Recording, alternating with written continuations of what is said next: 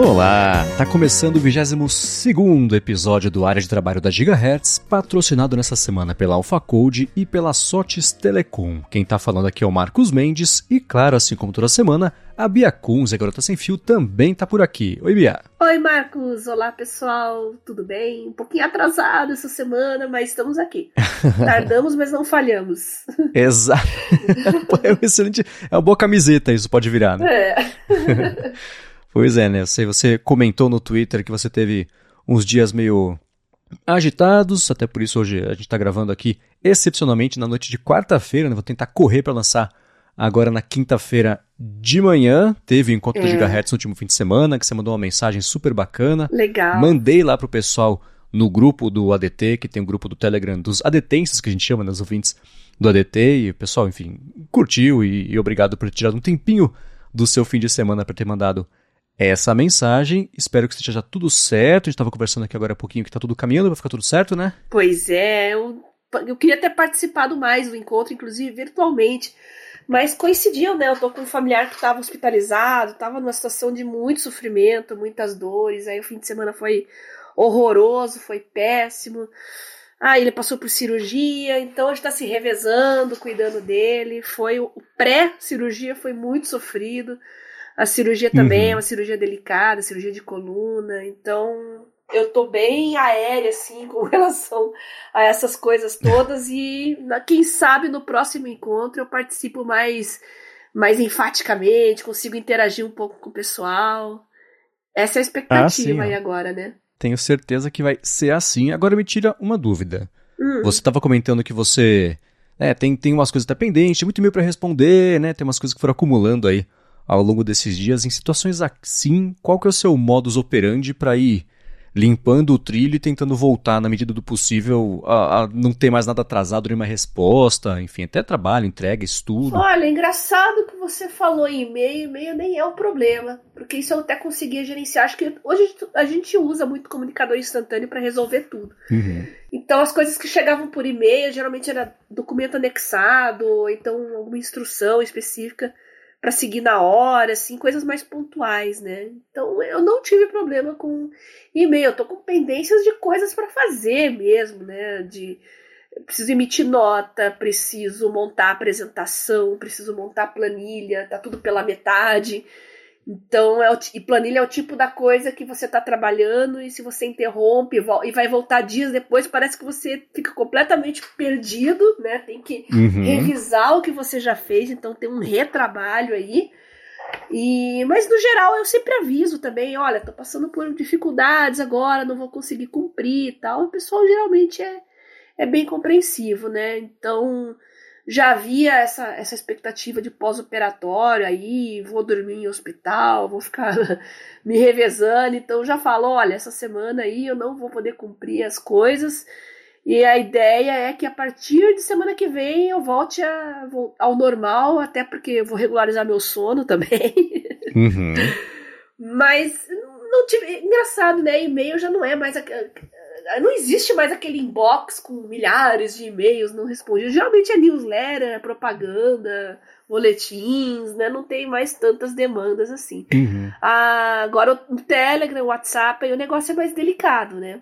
Uhum. Então, a sorte é que nos intervalos, assim, também não tive problemas em responder, porque, como eu falei, né? Eu ficava medicando, cuidando dessa pessoa, aí a pessoa dormia no caso é meu irmão, né? Dormia, aí eu fazia uma refeição para ele tal, aí tinha os intervalos em que ele tava bem, eu conseguia trabalhar e fazer alguma coisa. Uhum. Né? Pelo menos responder mensagem eu conseguia fazer. Hoje você tá com o celular na mão, né? E amanhã à noite em hospital e dormindo e o celular tá ali, você consegue responder as pessoas, né? Sim, sim, sim. Então meu Telegram tá em dia, só peço desculpas de eu ter demorado, né? As pessoas terem respondido aí uns dois dias mais ou menos, mas já tá tudo em dia também e eu consegui mais ou menos contornar. Então acho que hoje comunicação não é mais problema, o problema é mais as tarefas de trabalho mesmo. Né? Uhum, né? Tá, é, faz sentido, né? É bom que tendo ali no Telegram e você centralizando em uma ou duas plataformas, Telegram, WhatsApp, que seja, o que está pendente está claramente pendente ali. Né? Você bate o olho, é. você vê que você não respondeu, que tem uma coisa que está. É, e o área de trabalho. Ali, né? então... Ai, já tô dando um check aqui, ainda bem. Pequenos passos. Da lista gigante. Na direção de voltar ao normal. Da lista gigante, aqui o primeiro check. É, mas é uma coisa que eu vi mesmo, pelo menos aqui pra gente que você foi fazendo é, né, ó, semana que vem vai estar tá assim, né, vai dando um update aqui pra gente, do lado de cá também me planejar, e a gente conseguiu cavar esse horário aqui na sua agenda, na minha agenda, pra gente poder gravar episódio e seguir em frente. Né? É, então ficam as coisas mais trabalhosas mesmo, pendente, até pagar a conta, né? Uhum. É, lembra do tempo do internet banking, que você entrava e tinha token, você tinha que fazer um ritual para você sentar no computador, ficar digitando código de boleto. Nossa, hoje com o celular você paga todas as contas em um instantinho também. Uhum. Então, as tarefas, muitas das tarefas estão mais fáceis de serem cumpridas porque demandam pouco tempo. E com o celular, você faz isso no Uber, faz isso em pé, faz isso em qualquer lugar, né?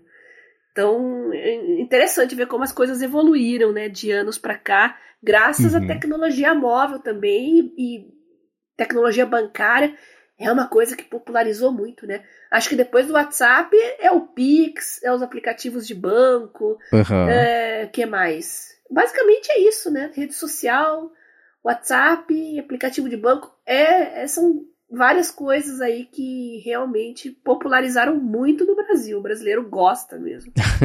Pix é um fenômeno, né? É, é, é, é, curioso mesmo, né? Você vê, especialmente coisa bancária, como o Brasil tá avançado e os gringos sempre ficam coçando a cabeça. Como é que no Brasil sai uma coisa dessa, né? Eleição também foi assim, né? Como é que vocês fazem para contabilizar numa noite só? A gente americano aqui leva um mês. Fala, pois é, olha para fora, né? Para de olhar pro próprio umbigo, que então... talvez tenham boas ideias, né? E banco é a mesma coisa, né? Parte do Pix, por exemplo, é, é, é, é louco como. Eu não sei se tem outro país que faz uma coisa parecida que conseguiu implementar e lançar e tirando pois um é. outro percalço de imprevisto que sempre tem um espertinho para tirar proveito, rolou bem, né? E segue rolando bem. Talvez né? na Ásia, né?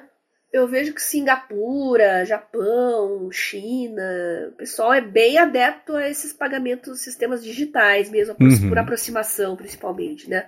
Apple Watch ou mesmo celular, né? Agora, não quer dizer necessariamente que o país é mais avançado, né? Por causa da tecnologia bancária. Na Alemanha, o pessoal prefere pagar em dinheiro. E não é raro você andar pela rua, por lanchonetes, restaurante e não aceitar nem cartão de débito. Você tem que pagar. Uhum na, no cascalho mesmo, como Sim, se diz, é, né? É. é. bem cultural mesmo, né? Uhum. Então, quando a gente viaja, né, a gente tem que ficar bem atento com a, a cultura do país e a cultura Sim. financeira e de pagamentos e agora é uma coisa muito importante hoje, né? Uhum. Levo mais dinheiro, levo aqueles cartões, é, tem aqueles cartões internacionais que você coloca dinheiro, tem cartão internacional. Cartão internacional tem que sempre testar antes, né? Eu já passei um perrengue de, nossa senhora, de viajar e, e o banco achar que alguém fraudou. Não, mas espera aí, ontem você estava abastecendo no Brasil e agora você está nos Estados Unidos comprando sei lá o que, comida, por exemplo, né? Então, de acordo com algumas políticas e alguns cartões de crédito, eles ficam mais atentos com esse tipo de coisa, né? É. Então, tem que ficar atento e e observar bem direitinho qual que é a cultura da região onde você vai. Uhum. Agora você falou agora há pouco sobre né, você deixar em dia parte de mensagens, redes sociais e tudo mais.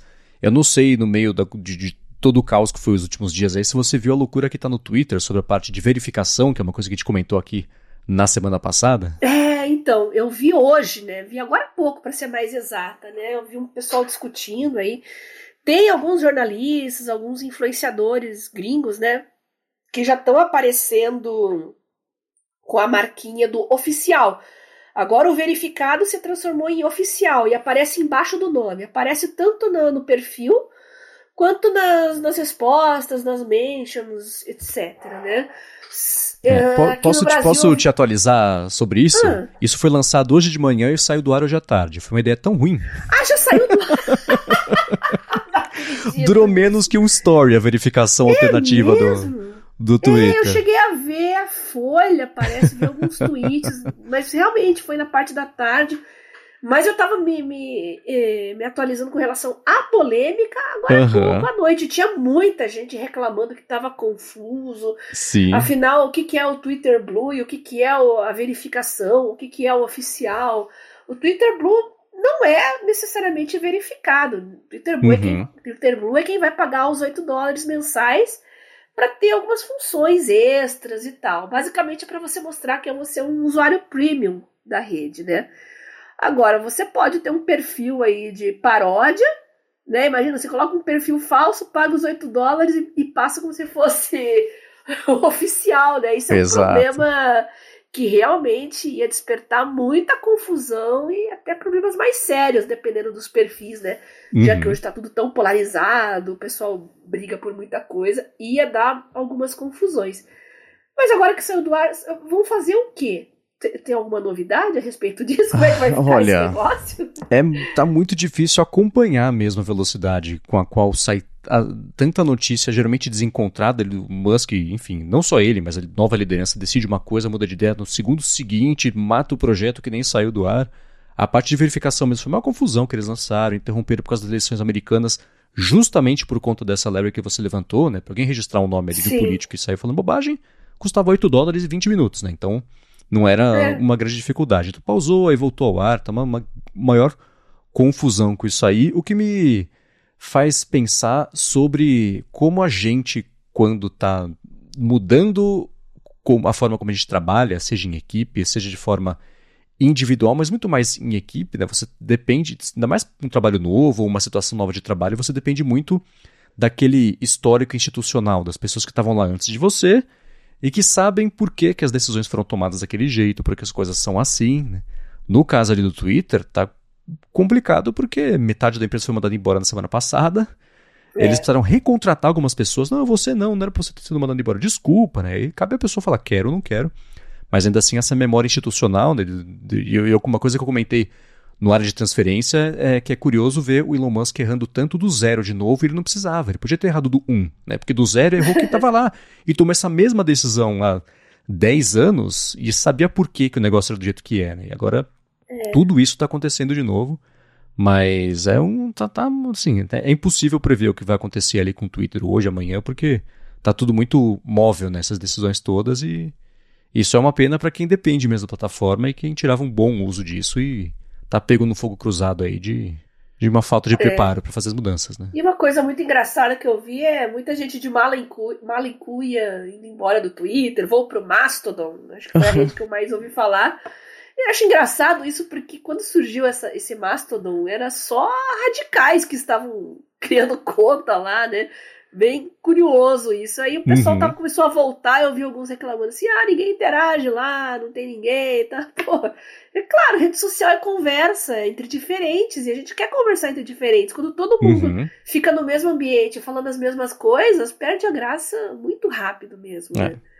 Agora, com relação ao Twitter, eu acho que não tinha que mexer nesse negócio do, da, do verificado. Todo mundo já sabe que o check azulzinho significa que é uma conta verificada. Agora, para dar um destaque para os usuários premium, digamos assim, né, o Twitter Blue, sei lá, talvez dar um destaque no tweet, na timeline, né, colocar um, uma coisa mais chamativa, diferente, assim, alguma coisa que destaque mesmo aquele usuário já que ele vai ter ferramentas mais interessantes ali de edição e poder montar threads diferentes, né? Tudo isso já, já funciona como um chamativo. Uhum. Mas mudar as regras do jogo, uma coisa tão bem estabelecida como o check, é o check do verificado é pedir para terminar em confusão, né? É, agora, me tira uma dúvida. Você tem a sua conta verificada já faz bastante tempo, né? Que é. tipo de proveito, tá, pensando em, na forma como você usa, na forma profissional do seu uso do Twitter, a, né, a parte de conexão com as pessoas e, e, e, troca de, de, informações mesmo, parte de produtividade, de trabalho, o que, que o Twitter verificado de traz de vantagem que você não tinha, por exemplo, quando a sua conta não era verificada? Nossa, faz tanto tempo isso que eu nem lembro quando eu não tinha conta verificada. Desculpa, hein? É, não, faz muito tempo mesmo. Mas é, acho que é aquilo que eu tinha falado comparando com o Facebook, né? O pessoal sabe que sou eu mesmo. Agora no Facebook tinha o nome Garoto Sem Fio, criaram uma página de, de unha lá, de esmalte. Não sou uhum. eu, né? Mas o pessoal também, pô, mas a Bia falando de esmalte agora. Tá... Não, se você coloca uma marca, uma marca, uma verificação ali que comprove que sou eu mesma, eu acho que todo mundo sai ganhando. Né? Evita também situações desagradáveis. Então nunca tive problema com fakes no Twitter. Aliás, Twitter para mim é. O pessoal reclama, mas para mim é a melhor rede social porque é muito fácil você cuidar de spam, Uh, volta e meia aparece o spam, mas você bloqueia, denuncia de um jeito fácil ali. Então, não sei, eu acho que é mais mesmo. Não é, não é todo mundo que quer também o selo de verificado, né? Eu acho que são pessoas que estão que tem algum tipo de atuação na mídia mesmo e que um fake poderia prejudicar o trabalho dela. É o único uhum. sentido que eu enxergo né, no, no, no, na verificação. Mas eu entendo que hoje em dia né, tem os influencers, é um negócio meio fetichista, né? A Sim, marquinha azul. Entra ali. uma vaidade aí, né? É, hoje em dia entra assim, eu não tô nem aí. Às vezes eu olho ali um verificado, eu entro na bio, nem fala nada. Eu falei, mas quem que é essa pessoa?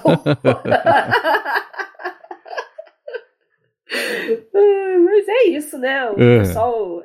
A fogueira das vaidades das redes Exato. sociais, né? Muito bem, vamos começar com os follow-ups aqui sobre as últimas semanas. Eu quero reportar com muita alegria que o Timery, aquele aplicativo que eu estou usando de gerenciamento de tempo, que funciona em parceria lá com o Toggle, ele atualizou, no caso do iOS, para o iOS 16 e trouxe Opa. widgets para tela bloqueada, o que melhorou muito Nossa. a vida. Né?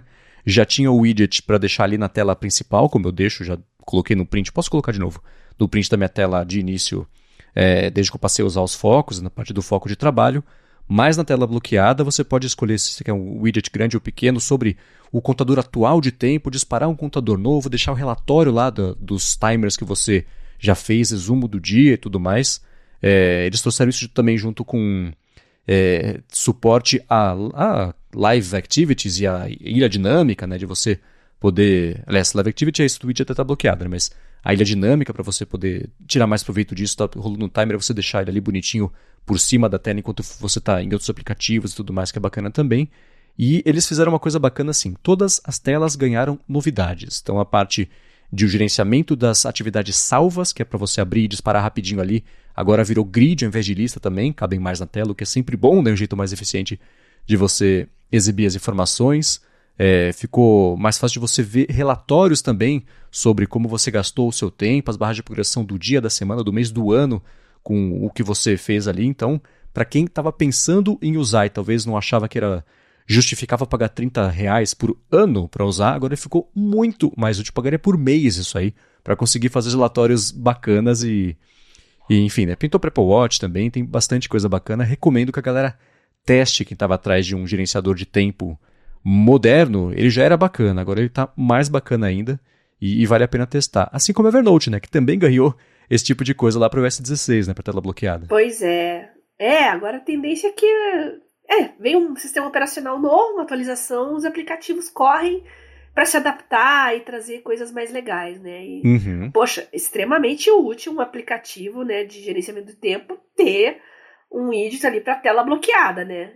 Você não precisa ficar abrindo e tal para fazer esse tipo de consulta. Achei bem uhum. legal essa atualização. É, e uma coisa que tanto ele quanto o Evernote, por isso que eu trouxe esse papo do Evernote também, os dois trouxeram, é o seguinte: eles dão suporte a esse negócio do modus de foco. Então, por exemplo, se eu estiver no foco trabalho, eu consigo escolher no Evernote, por exemplo, quais pastas só que eu quero que apareçam ali, tirar outras pastas. No Timery, estou no foco trabalho, ele deixa lá os meus timers salvos só que tem relação com o trabalho, que seria diferente de, sei lá, no modo noite, por exemplo, e um timer diferente que eu só uso fora do trabalho, ou Evernote, sei lá, de noite a pessoa tira um tempo para escrever todo dia. Então o Evernote já traria ali suporte no, no, nesse modo foco, já joga direto esse caderno. Então é bacana ver os aplicativos adotando essa ideia de direcionar para o momento do dia que a pessoa definiu que está naquele momento, é direcionar a experiência e a produtividade, no fim das contas. Né? Muito bom. Continuando o follow-up aqui, a gente tem o do Rogério Buzelli a respeito da pulseira Mi Band 4. E ele explica: no meu caso, no iOS, ela só tem alarmes sem integração com apps nativos. Ela permite integrar alertas do celular na pulseira, de modo que tudo que toca em um vibra no outro. No Android diferente? No Android você pode escolher qual aplicativo você quer que notifique na pulseira, seja ele nativo ou não. Né? Você tem a lista de aplicativos lá, basicamente qualquer coisa que tem alerta, que tem notificação, você consegue é, espelhar, digamos assim, na, na sua pulseira. Então, como eu já tinha explicado, né, eu tenho alguns aplicativos nativos, outros de terceiros que eu coloco, né, o alerta na pulseira. Deixa eu ver, calendário, até já expliquei isso antes, né? Uh, de tarefas eu acabei tirando. Eu deixo mais é o de medicamentos mesmo e dos compromissos, alarme também para acordar de manhã, né, despertador, funções bem básicas, porque repetindo uma coisa que a gente já tinha falado, né? Excesso de notificação faz com que a gente tenda a ignorar essas notificações. então é melhor colocar o que realmente é importante e as minhas aqui tá básico do básico, tá bom, Rogério? Boa. E eu quero. Ele mandou um outro feedback também. A gente falou sobre iluminação na semana passada, que foi um tema bacana que te despertou interesse, né? Eu sei que você não teve uhum. tempo de espiar muito nisso mais a fundo, mas a gente recebeu feedback bacana tanto dele quanto também do Juliano. Mas antes de falar sobre isso, eu quero tirar um minutinho aqui para agradecer a AlphaCode que está patrocinando este episódio aqui do Área de Trabalho. A AlphaCode é uma empresa especializada no desenvolvimento de aplicativos para a empresa querer fazer essa transformação digital e ela fez mais de 200 apps já, tanto para Android quanto para iOS, que foram baixados mais de 20 milhões de vezes. E para você que tem uma empresa que tem um produto, ou se você tem já um aplicativo que está atrasado, precisa resolver uma atualização que está pendente faz tempo, aí você está procurando alguém ponta firme para resolver de vez esse assunto, ou se você tem um projeto também que faz tempo que você tem, aí está no papel, não achava o momento certo de tirar isso do papel, chegou o momento certo porque a Alpha Code, além de resolver o seu problema, resolver a sua pendência, fazer seu aplicativo, faz isso com desconto ainda por cima, só porque você escuta aqui o área de trabalho. Para garantir o desconto, você faz o seguinte: acessa alphacode.com.br, vou soletrar, alphacode.com.br, aí você bate um papo com eles, comenta o que você precisa e diz também que escuta aqui o Hora de Trabalho. E pronto, você faz o aplicativo da sua empresa, do seu produto, do seu projeto, atualiza também seu aplicativo com desconto ainda por cima, com uma empresa ponta firme que vai resolver de vez isso aí para você. Então, mais uma vez, acessa lá alfacode.com.br. Muito obrigado AlphaCode pelo patrocínio mais uma vez do área de trabalho e pelo apoio a toda Gigahertz. A gente sempre fala aqui de aplicativos de produtividade e como a gente gostaria de integrar também com pulseiras, com Apple Watch e tantos outros dispositivos. Eu tenho certeza que com tantas dicas e sugestões aqui, muitos dos nossos ouvintes têm aquela ideia: hum, esse aplicativo poderia fazer isso, poderia fazer alguma coisa melhor. Pois bem, quem sabe você não vai criar o, o seu novo unicórnio aí com a Alpha Code, né? Tire a sua ideia do papel e coloque em prática.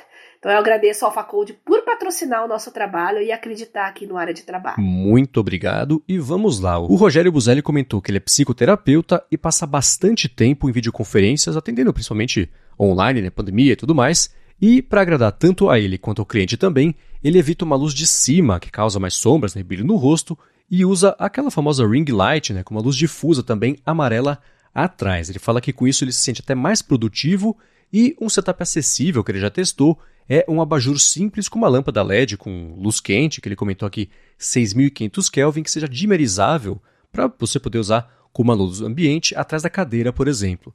Ele falou que viu o Barba, braço Barba, não sei se ele escuta aqui, mas o Barba usando uma Ulanzi VL49 RGB, vou deixar o link aqui na descrição, que é um RGB portátil com bateria, e falou que vai testar justamente para essa função.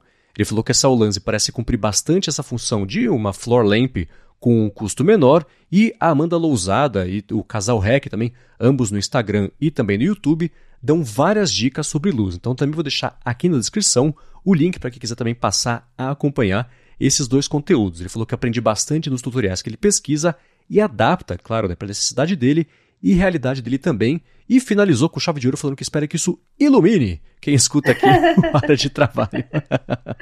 é, eu no momento tô com a minha lamparina virada para a parede aqui para dar uma deixar a luz mais indireta, né? Mas eu, como uhum. eu expliquei, eu gostei muito desse assunto, para mim é bastante interessante mesmo, já que eu tenho muita fotossensibilidade.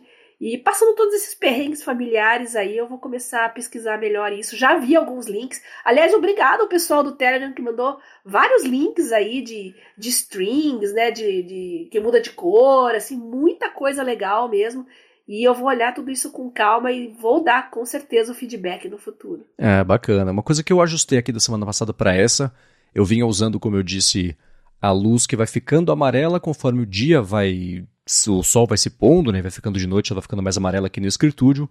Eu tirei isso e eu descobri e concluí que eu prefiro, na verdade, do que esse ajuste, porque mesmo quando ela ficava laranjinha aqui para ir, né, tira aquela tonalidade azul da luz e tudo mais à noite para você descansar melhor, Eu, quando acendi aqui, se eu preciso trabalhar, agora que estamos gravando, por exemplo, eu via de regra falava, ó, oh, Siri, deixa a luz azul, como é geralmente, deixa a luz branca. Então eu falei, bom, deixa eu parar de fazer isso toda vez e já acender direto a luz branca. Então eu voltei atrás e o teste não foi bem sucedido de, de usar a luz adaptiva ali, de acordo com se está claro, se está escuro lá fora.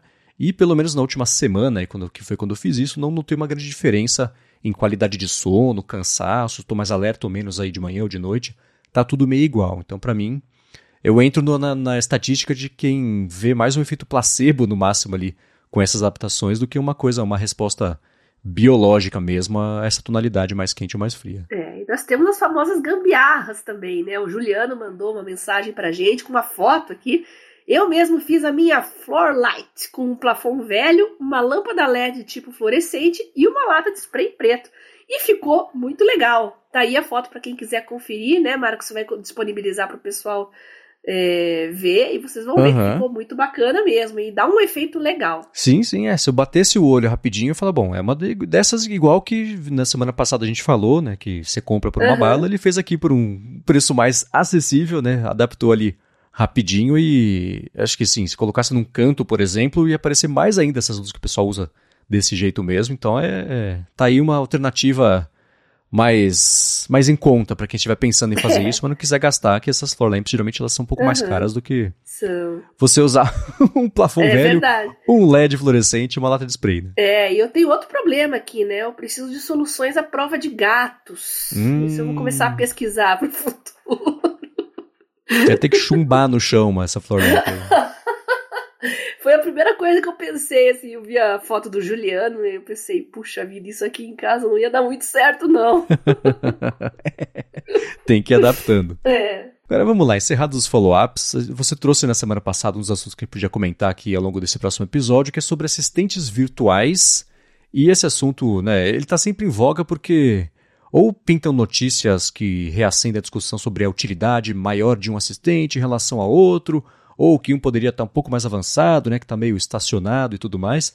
Nessa última semana apareceu a notícia de que a Apple está considerando, para fazer a ativação por voz da Siri, eliminar o Hey ou e dependendo do idioma que a pessoa usa, e chamar só a Siri, só o nome Siri, já ativar para poder fazer o, a chamada, enfim, fazer a consulta, fazer a pergunta e tudo mais. Hoje em dia, por exemplo, isso acontece com a assistente da Amazon, que eu sei que a gente fala, ela ativa, então vamos tentar não falar, mas todo mundo sabe qual que é, a Alexandra, né? Como diz o Cocatec.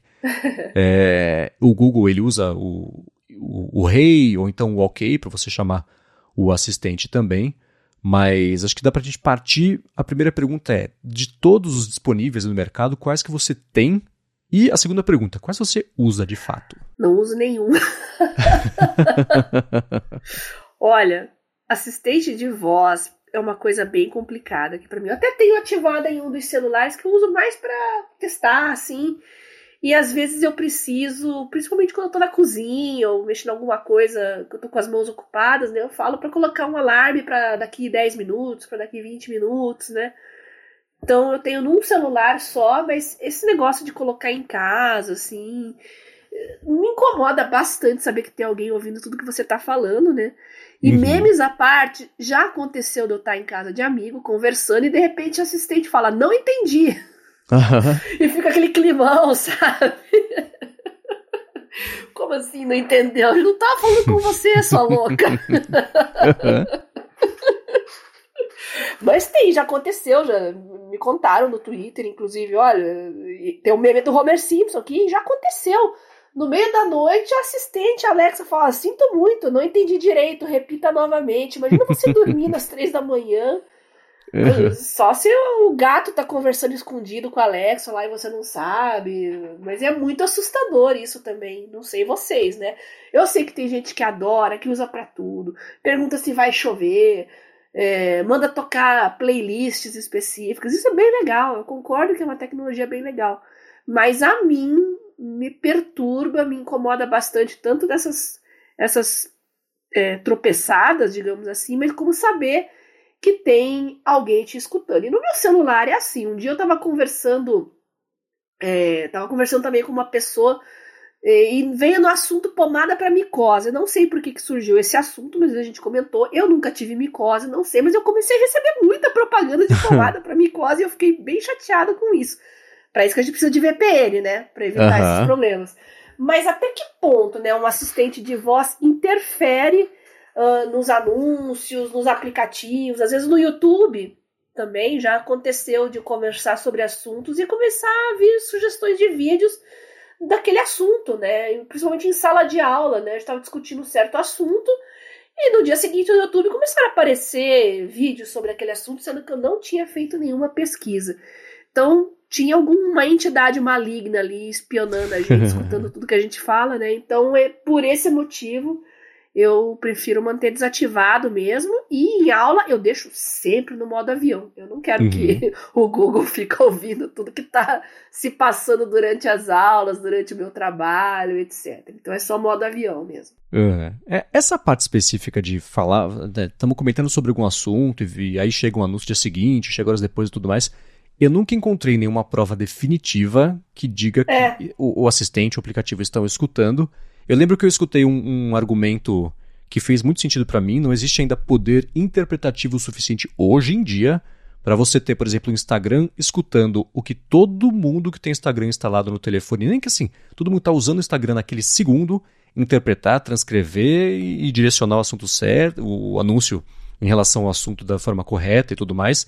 Isso eu compro essa ideia. O que eu sei que acontece, por exemplo, você está utilizando o mesmo Wi-Fi que uma outra pessoa, Wi-Fi de casa, por exemplo. Uhum. A outra pessoa pesquisa por alguma coisa, você acaba recebendo anúncios disso também por causa do Wi-Fi. O Wi-Fi é compartilhado. Existe, existe já o perfil, por exemplo, né? O, o, Facebook sabe que você mora com uma outra pessoa, né? Que vocês são um casal, por exemplo. Então, esse direcionamento acontece muito.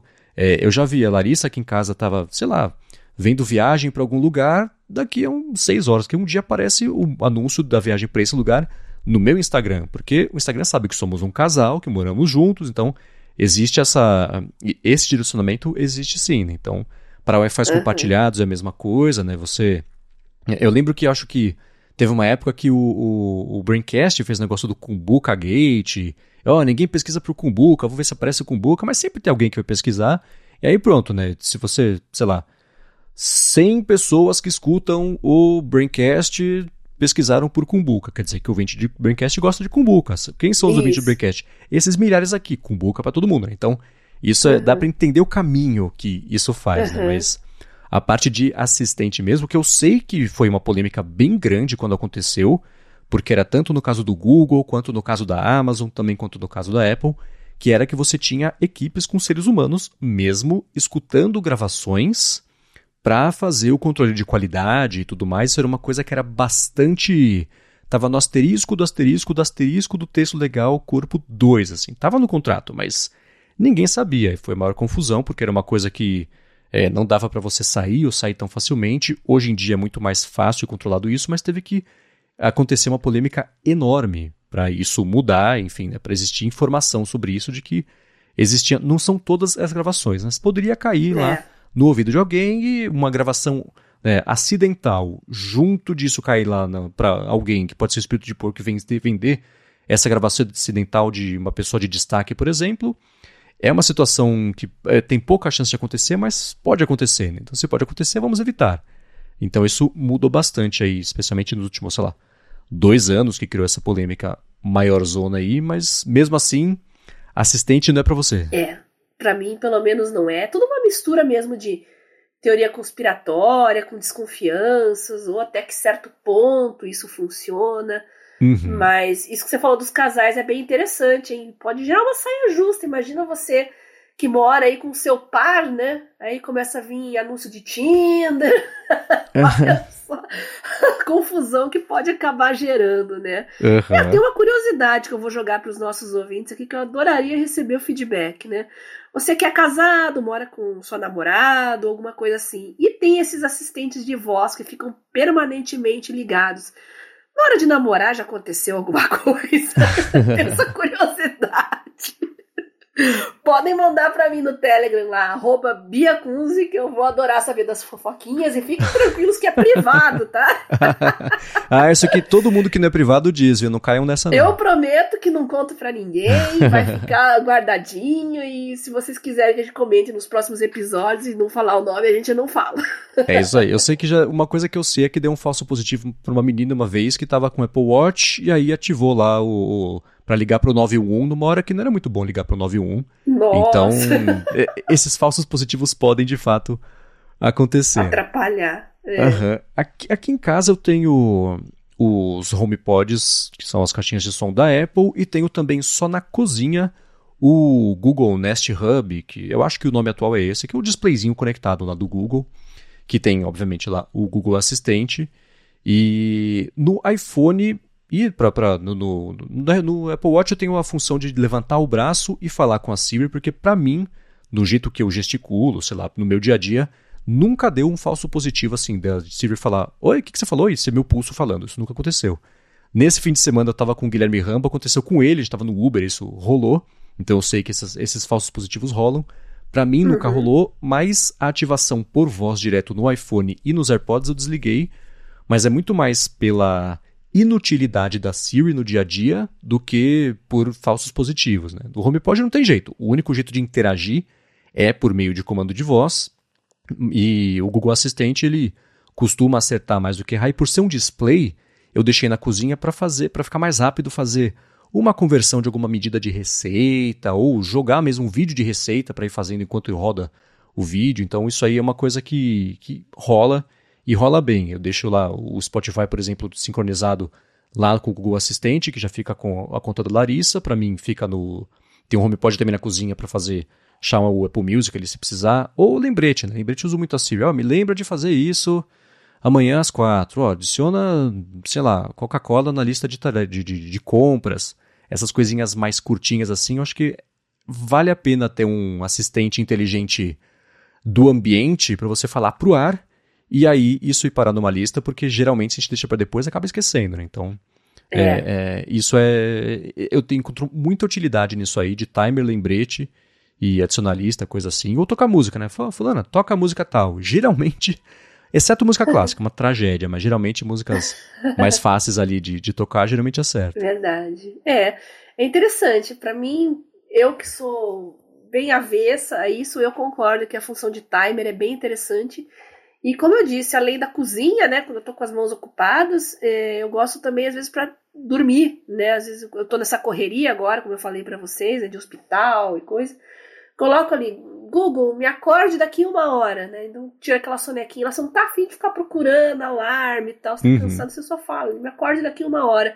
Você não sabe nem que horas são direito, né? Então não precisa ficar consultando. Fala para acordar daqui uma hora e ela dá o, ela retorna para você que vai te acordar dali uma hora. Isso é bem útil mesmo e são as únicas situações que eu uso. Uhum, mas você sempre indo atrás do assistente, sem fazer as ativações Exato. por voz, né? Uhum. É, é, um jeito. A caixinha, por exemplo, essa, o, o HomePod não tem isso, mas a caixinha lá do, do Google, eu sei que, eu tenho, na verdade, eu tenho quase certeza que as, os Echo também tem isso, é um botãozinho para você desativar o microfone e fica mostrando uhum. em hardware ali, uma luzinha vermelha o que é contra-intuitivo, que vermelho geralmente quer dizer gravando, mas ainda assim fica a luzinha lá dizendo que não está gravando nada do que está sendo uhum. dito ali. Né? É um, é um jeito, talvez, de mitigar essa falta de confiança que, no fim das contas, Isso. é um machucado é, é, é, auto-feito. Né? As empresas se machucaram com isso porque queimou a confiança que eles tinham da gente.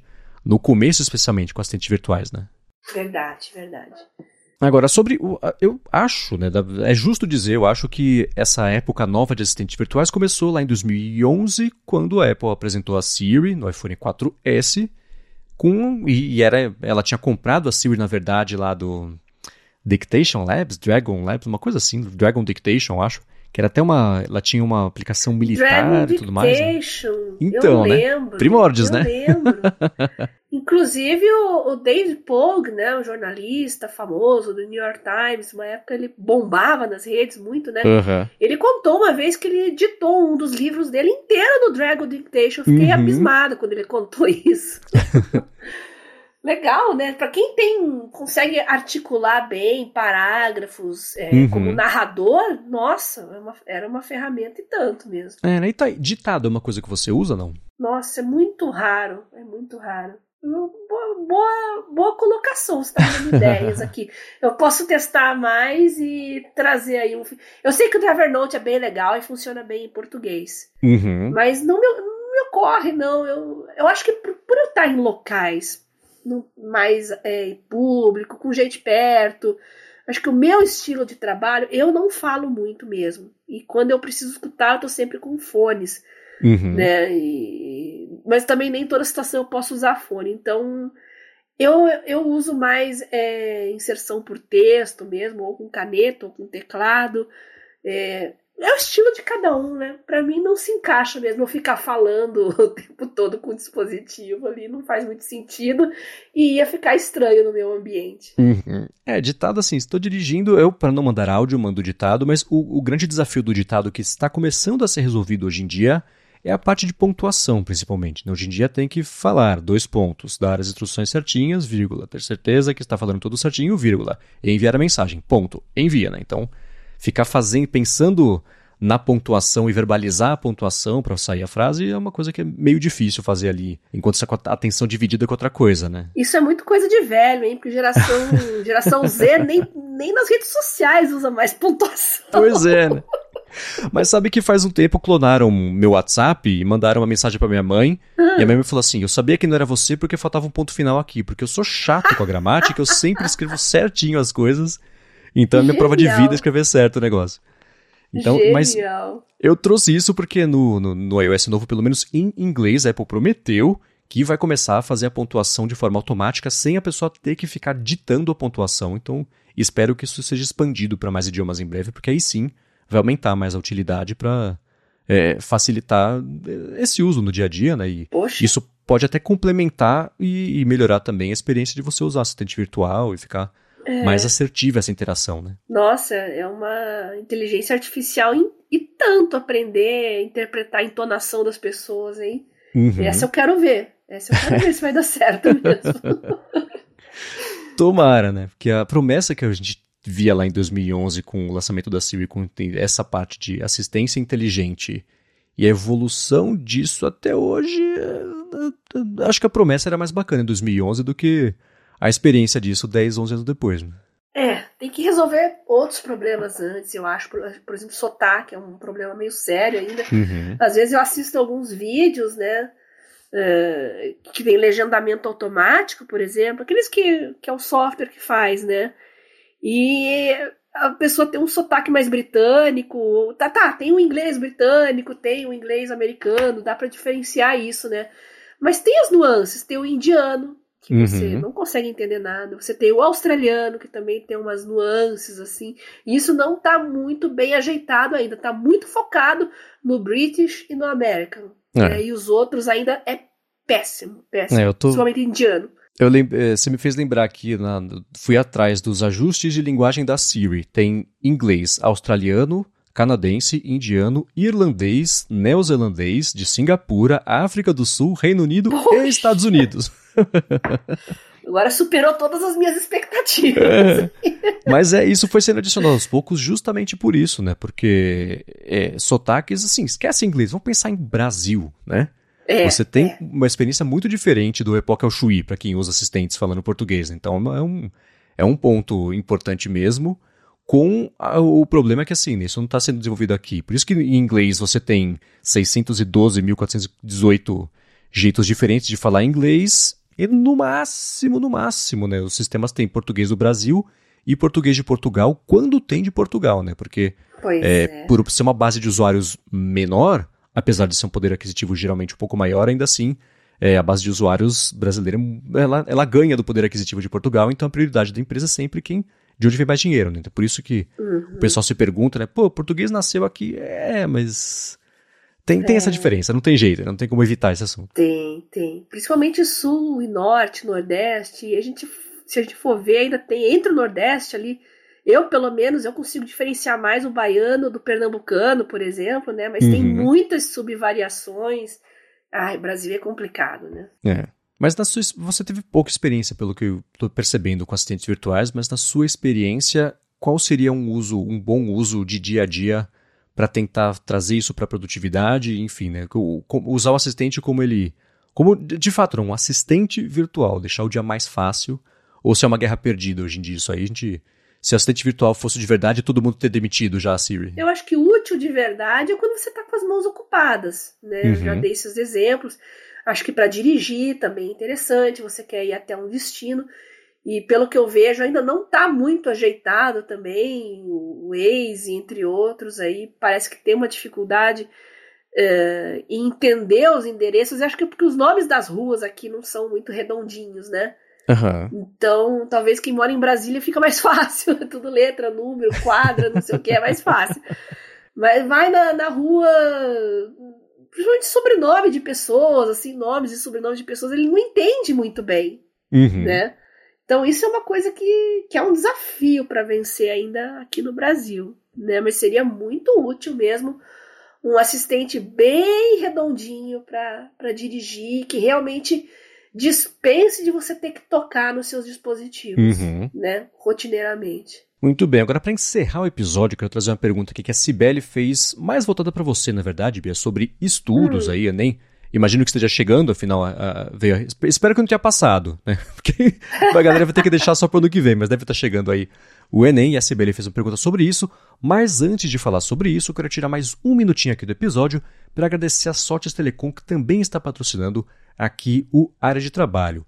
A Sotes Telecom é uma operadora de voz e dados que oferece soluções de telefonia para empresas e ela tem um serviço de PABX na nuvem que é a solução perfeita para sua empresa ter mobilidade e facilidade de instalação de ramais e também de linhas telefônicas. Com o PABX em nuvem da Sotes Telecom, você implementa ramais na sua empresa totalmente pela internet, sem precisar de nova fiação, quebradeira, nada assim, e ela dispõe também de uma série de ferramentas bem bacanas para gerenciar as ligações da sua equipe, como um painel de relatórios online, por exemplo, para você poder acompanhar métricas e aí tirar mais proveito disso, tornar tudo isso mais eficiente.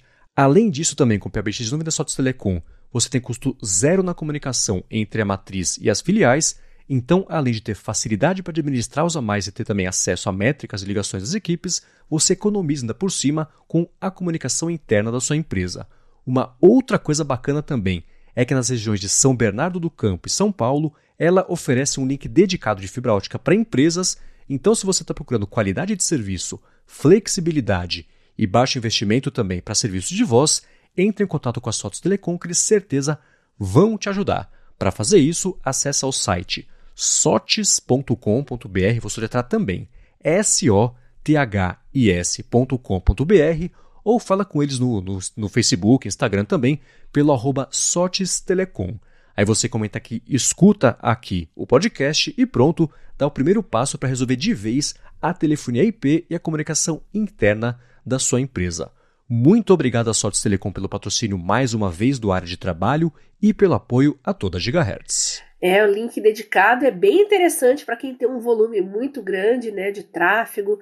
PABX em nuvem, puxa, para quem trabalha com equipes de saúde, home care, deslocamentos, pessoal de vendas. Nossa, para vendas com certeza vai turbinar muito o seu negócio.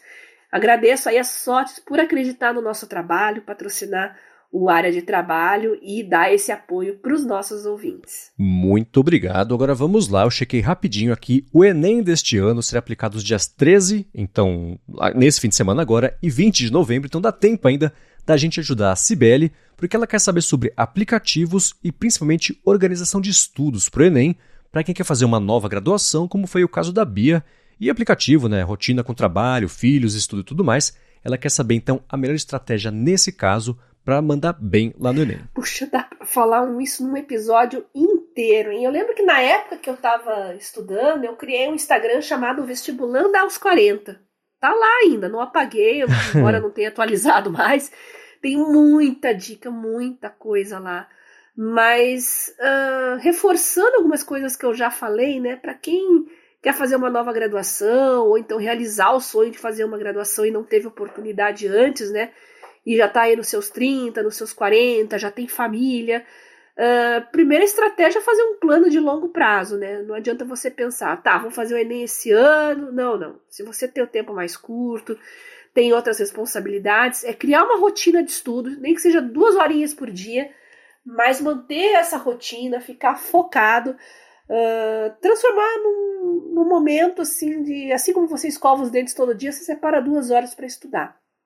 Fazer muito teste, né? Enem, basicamente tem gente que pensa, Marcos, que quem passa no Enem, que tira nota alta no Enem, é muito inteligente, mas na verdade é quem sabe fazer prova, não é quem é inteligente. Tem muitas estratégias de resolução de, de exercícios, é, fazer provas antigas também é uma coisa muito importante para você pegar o estilo das questões, que muitas uhum. vezes tem enunciados longos, né? Então você já pode ir direto no comando da questão, ver o que, que a questão quer para daí você responder. Isso vai fazer ganhar muito tempo. E é nem é tempo. Você tem em média aí dois minutos por questão né? Então não dá para ficar enrolando muito. Tem que ser VaptVupt. Então essas estratégias de como fazer prova e pegar agilidade para fazer testes é uma coisa que você constrói com o tempo né e esse plano a longo prazo é muito importante também para você é, é, verificar como é que está indo a sua evolução e descobrir quais são os seus pontos fracos tem coisas que nunca caem no Enem, assuntos que são do ensino médio, que é são até dados em cursinhos, mas é muito raro uh, de cair. Então, já que o seu tempo é restrito, vai lá nos assuntos que mais caem, química, biologia, etc. E foca nos assuntos mais importantes, né? Por exemplo, matemática é matemática básica, geometria plana, basicamente é isso. Eu não tive muito tempo para estudar, mas eu tive uma nota razoável até, porque eu fui bem no básico nas coisas que mais caem, né? Tinha coisa que eu, errei muita coisa também que eu simplesmente não estudei. E eu percebi que eu fui melhorando à medida que, que eu estudava mais e avançava dentro dos conteúdos. Mas dentro dessa sequência. Primeiro, o que mais cai, e daí você vai evoluindo para as coisas que menos caem. Fazer muita revisão é importante também para você não, não esquecer dos assuntos que você já estudou. É, então, fazer revisões periódicas é muito importante. E faça revisões com exercícios, não ficar relendo coisas. Né? Eu acho ficar relendo anotações assim é uma pura perda de tempo. Eu gosto de resumos e anotações é, para consultas eventuais para o futuro, não necessariamente para fazer revisão. Então, na internet tem muita plataforma voltada para Enem, com muitos testes, essas que você tem que priorizar, viu, Sibeli? plataforma que tem bastante teste, bastante exercício, e nos assuntos que você tem dificuldade, se eles oferecerem resolução em vídeo, melhor ainda, porque você aprende muito mais resolvendo questões do que lendo conteúdo. Né? Uhum. E já que a gente está falando de tempo, de tempo curto, tempo restrito, uh, foca em matemática e redação, que é o que vai jogar sua nota lá em cima. Então, se você quer estudar no capricho, não vai conseguir estudar todo o conteúdo programático, que realmente é bem extenso e quer priorizar matérias, foca em matemática e foca em redação. Eu acho que para a gente começar, já dei bastante dica, né? Mas a gente pode falar de aplicativos num outro episódio mais para frente, então, tá bom? Boa, a gente pode fazer da semana que vem para quem for fazer essa segunda, o segundo fim de semana aí da, da, da prova do Enem. Uma coisa que eu reparo, e é uma impressão minha com base em nada e só uma ligeira observação, é Quanto mais velho a gente fica, mais fácil fica de passar em provas desse tipo. Eu vejo muita gente. Né, é fruto de estudo, sei lá, passar na USP com, com 30, com 40 anos, mas tem uma parte de que a vivência traz que eu acho que faz o mundo encaixar um pouco melhor na cabeça para algumas matérias, alguns assuntos que não tem estudo suficiente que com 16, 17 anos dê conta da experiência que, que fez um assunto, seja uma, uma coisa de história, ou até sei lá, geografia, matemática mesmo, né? Vivência é, de, de, de resolver no dia a dia algumas coisas.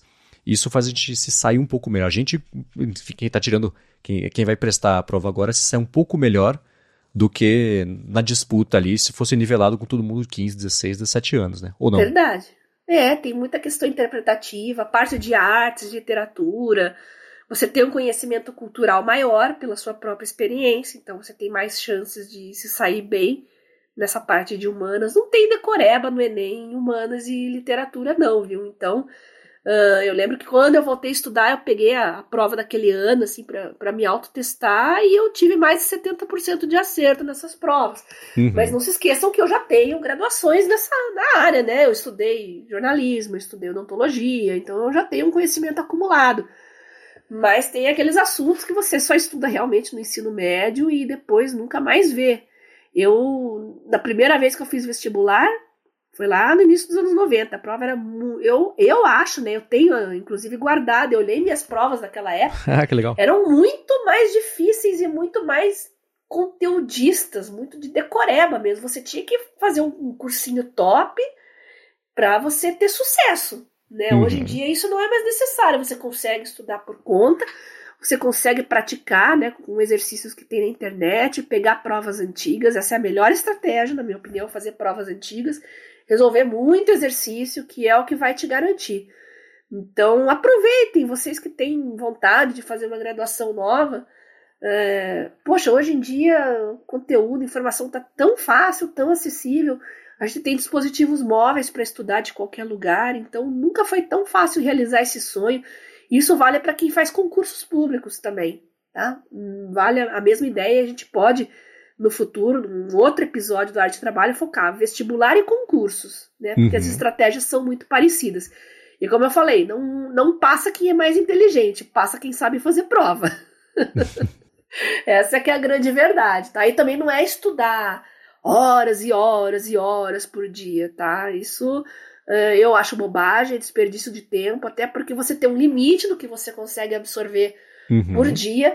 Então é melhor você ter estudos mais curtos e espaçados, com mais revisões, do que ficar longas e longas e longas horas. Funciona muito bem. Muito bem. Para encontrar os links do que a gente comentou ao longo do episódio, vai em gigahertz.fm barra adtrabalho barra 22 ou dá mais piada aqui nas notas do episódio. quero agradecer a você que está escutando, chegando no finalzinho do episódio, especialmente se terminando o episódio você deixar um review, uma avaliação, vai recomendar o área de trabalho para alguém também, para a gente poder descobrir o podcast e se informar melhor sobre ter uma vida mais produtiva, tanto no pessoal quanto no profissional, como diria o Faustão. E a você também, claro, Bia, por mais uma vez estar tá por aqui ajudando a gente justamente a seguir atrás aí dessa vida mais produtiva. Eu que agradeço você, Marcos, por participar desse projeto maravilhoso, aos nossos patrocinadores que tornam ele viável e, claro, os nossos ouvintes. Sem vocês a gente não estaria aqui é, colocando em pé o área de trabalho. Quem quiser conversar comigo, mandar dicas, sugestões, comentários, o meu minha arroba no Twitter é arroba garota sem fio e no Telegram você pode mandar é, em privado para mim, na arroba biacunze, é, que eu vou receber em privado os prints, as fotos, as sugestões de aplicativos, links, podem mandar o que vocês quiserem.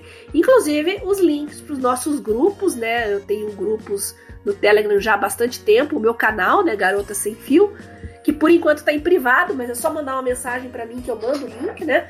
o Produtividade Móvel e o Mundo Sem Fio, para quem gosta de tecnologia. Muito bem, obrigado então ao Facode e à Sotes Telecom pelo patrocínio mais uma vez do episódio. Eu, no Twitter, sou MVCMendes, apresento um bando de podcast aqui na Gigahertz e também o podcast Bolha Dev da Alura, que é diário, noticiário diário de tecnologia, inovação e desenvolvimento, e escrevo também para o ifeed.com PT. Muito obrigado mais uma vez pela audiência e a gente volta na semana que vem. Beijoca sem fio a todos e até semana que vem.